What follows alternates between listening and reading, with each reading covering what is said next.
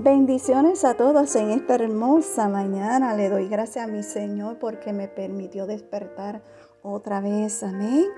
Así que vamos a comenzar el día con un café con mi amado Dios. Y el tema de hoy es muere a lo que te aleja de Dios.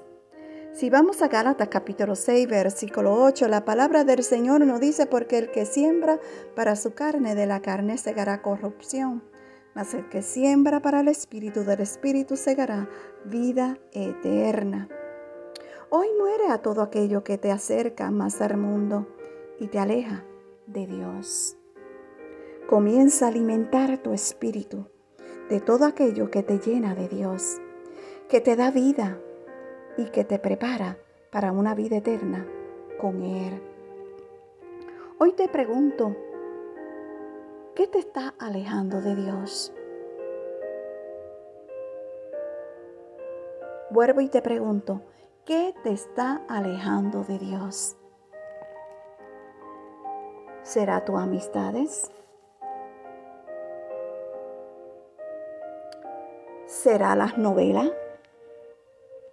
¿O un programa específico que prefiere, verdad, quedarte en tu casa a verlo en vez de, ir a la iglesia?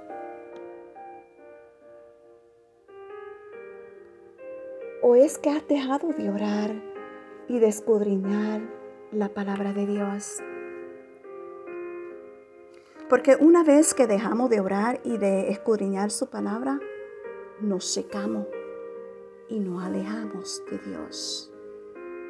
Pero también hay programas en televisiones que no alejan de Dios. Porque tú comienzas a decir, ay, este capítulo de esta novela está buenísimo. Ay, yo lo siento, pero hoy no voy para la iglesia porque no me quiero perder ese capítulo. Mm, ten cuidado, que por ahí empieza el enemigo para que te alejes del Señor. Ten mucho cuidado. Ten mucho cuidado por dónde camina.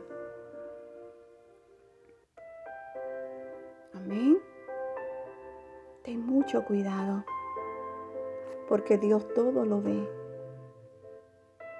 Hoy te exhorto que le digas al Señor, quita todo lo que me alejas de ti, porque solo a ti quiero agradar.